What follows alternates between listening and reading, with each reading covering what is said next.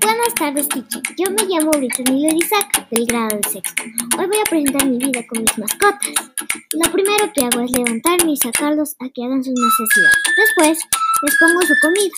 Los saco a pasear y jugamos toda la tarde. Gracias, teacher.